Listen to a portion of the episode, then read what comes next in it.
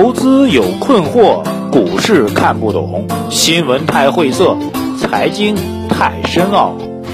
每天拿出五分钟，马洪曼博士为您闲话家常，答疑解惑。欢迎收听《财经老马日日评》。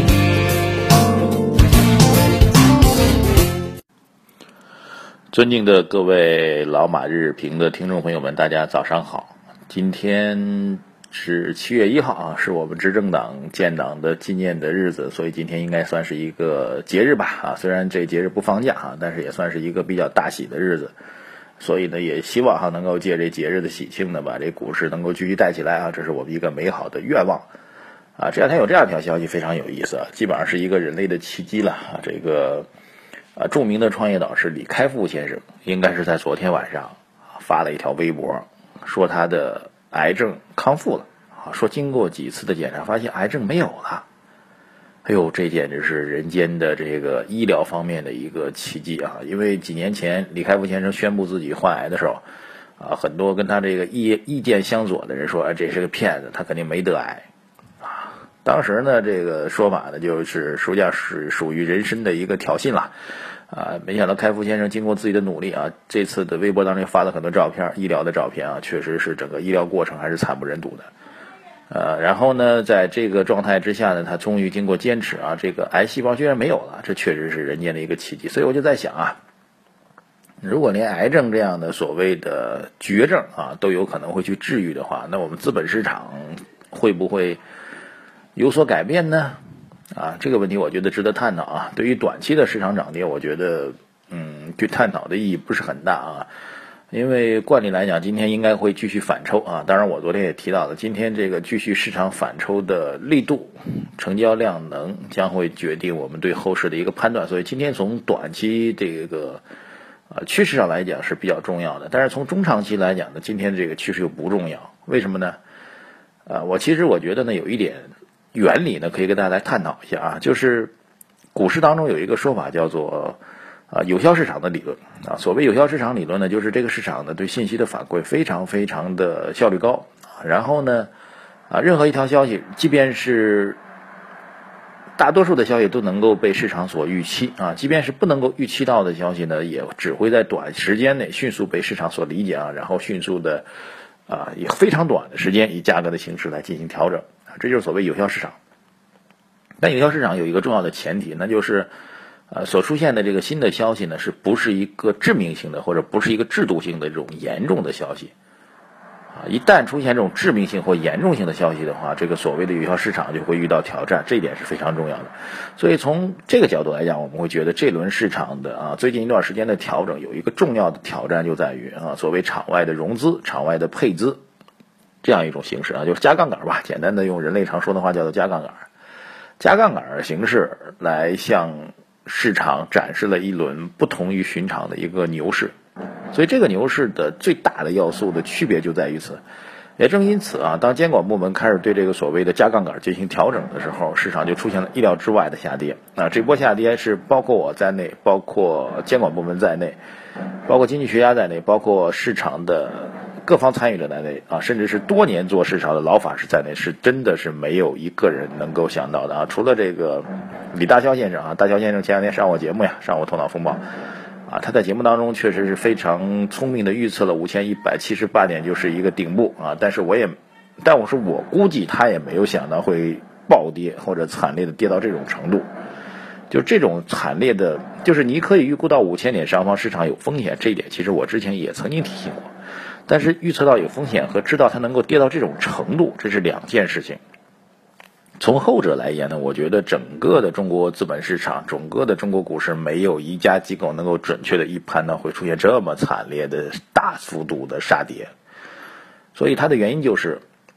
配资这种新的场外融资、杠杆这样一种新的市场交易方式的出现。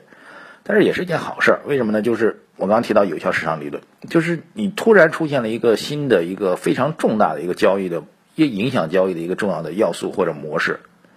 市场所不知道的。所以当这个要素和模式发生影响的时候，就会给市场带来重大的改变。但是您再往后看，如果下一次监管们再去去查配资或者查影响的话，查这个杠杆、查融资的话，那实际上关于配资和杠杆，关于融资对于市场的影响，大家就已经成为了一个已知的要素啊，就像上一波牛市一样，上一波牛市主推的动力是什么呢？人民币重估，人民币升值啊，这个，所以地产啊、造纸啊、航空啊，他们就会大涨啊。那这波的行情当中就压根没有这个因素，而前一波再往前一波的牛市当中也不存在人民币升值的概念，所以啊，再前一波的牛市呢是这个所谓制造业的崛起啊，本土金融的崛起等等等等这些概念。所以每一轮牛市都有自己主导的一个要素。但是如果打比方说，如果这轮牛市的主推因素还是本币升值的话，那我们自然就会去炒房地产、炒炒造纸、炒航空股等等等等，啊，这这这就是一个什么概念？就是当一个要素已经出现过一遍之后，它再去影响市场的时候，就会被视为不是一个所谓影响的要素，这个市场就重新回到了一个所谓有效的市场。啊，换句话说，结论吧，绕了这么大圈子，告诉大家一个重要的结论，就是配资这个事情或者场外融资这个事情的监管。未来如果再对市场产生影响的话，绝对不会像这次这么大了，因为所有市场的参与者都已经知道了存在这样一个要素，所有的监管部门、经济学家、市场参与者都知道这个要素之后，它对市场所产生的突发性的因素就没有那么大了。所以大家这是一个非常重要的利好消息，这是中长期的一个利好消息，所以不用再去担心啊，或者不用过度的再去担心。资金面啊，因为杠杆式的资金面的变化会给市场带再次带来如此重大的冲击，这一点我觉得是一个非常重要的好消息。除此之外，今天是七月一号，我也提到，今天是下半年的第一个交易日了，那么所以下半年的市场行情就会展开了。呃，再次提醒大家啊，我们对于整个下半年宏观经济的预估是整体上是偏于乐观的啊，因为。呃，房地产市场的复苏，房地产市场是实质性复苏啊！再次提醒大家，房地产市场是实质性复苏啊，包括房地产企业拿地，包括房地产市场的销售，包括各路的产业资金进入到房地产行业，这都是实质性的复苏。这种复苏的背后意味着什么呢？意味着中国的宏观指标当中的投资的指标会被优化，投资指标优化的话，意味着整个 GDP 的数据被优化的概率正在大幅提升。而尽管我们一直在讲，我们不要为 GDP 论啊，但是必须得承认，全世界的所有的经济体在衡量你的经济总量、衡量你经济增长速度、衡量你啊 GDP 是一个什么概念，很多人搞不明白。GDP 说白了就是宏观经济每年的利润啊，就是一个企业如果把我们这个国家视为一个企业的话，那 GDP 就是每年的利润，就是每年利润的增长速度。如果利润增长速度越快啊，我们可以给你更高的一个动态的市盈率，对不对？这就是跟公司的估值是一样的啊。所以，当 GDP 的增速继续上行的话，出现上行的可能的话啊，这样说比较准确。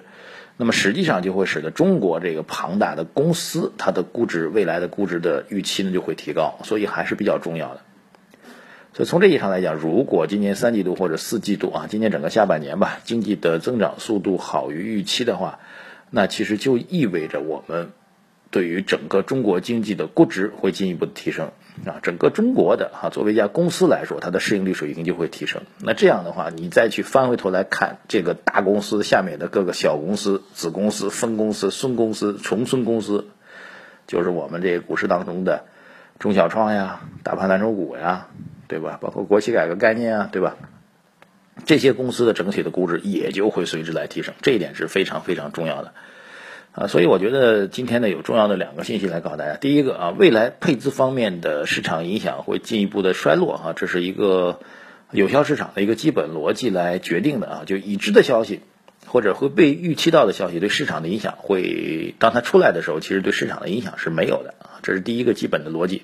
第二个逻辑就是，对于中国这家大公司来说，我们未来 GDP 我们的利润的增长速度有可能会进一步的提升，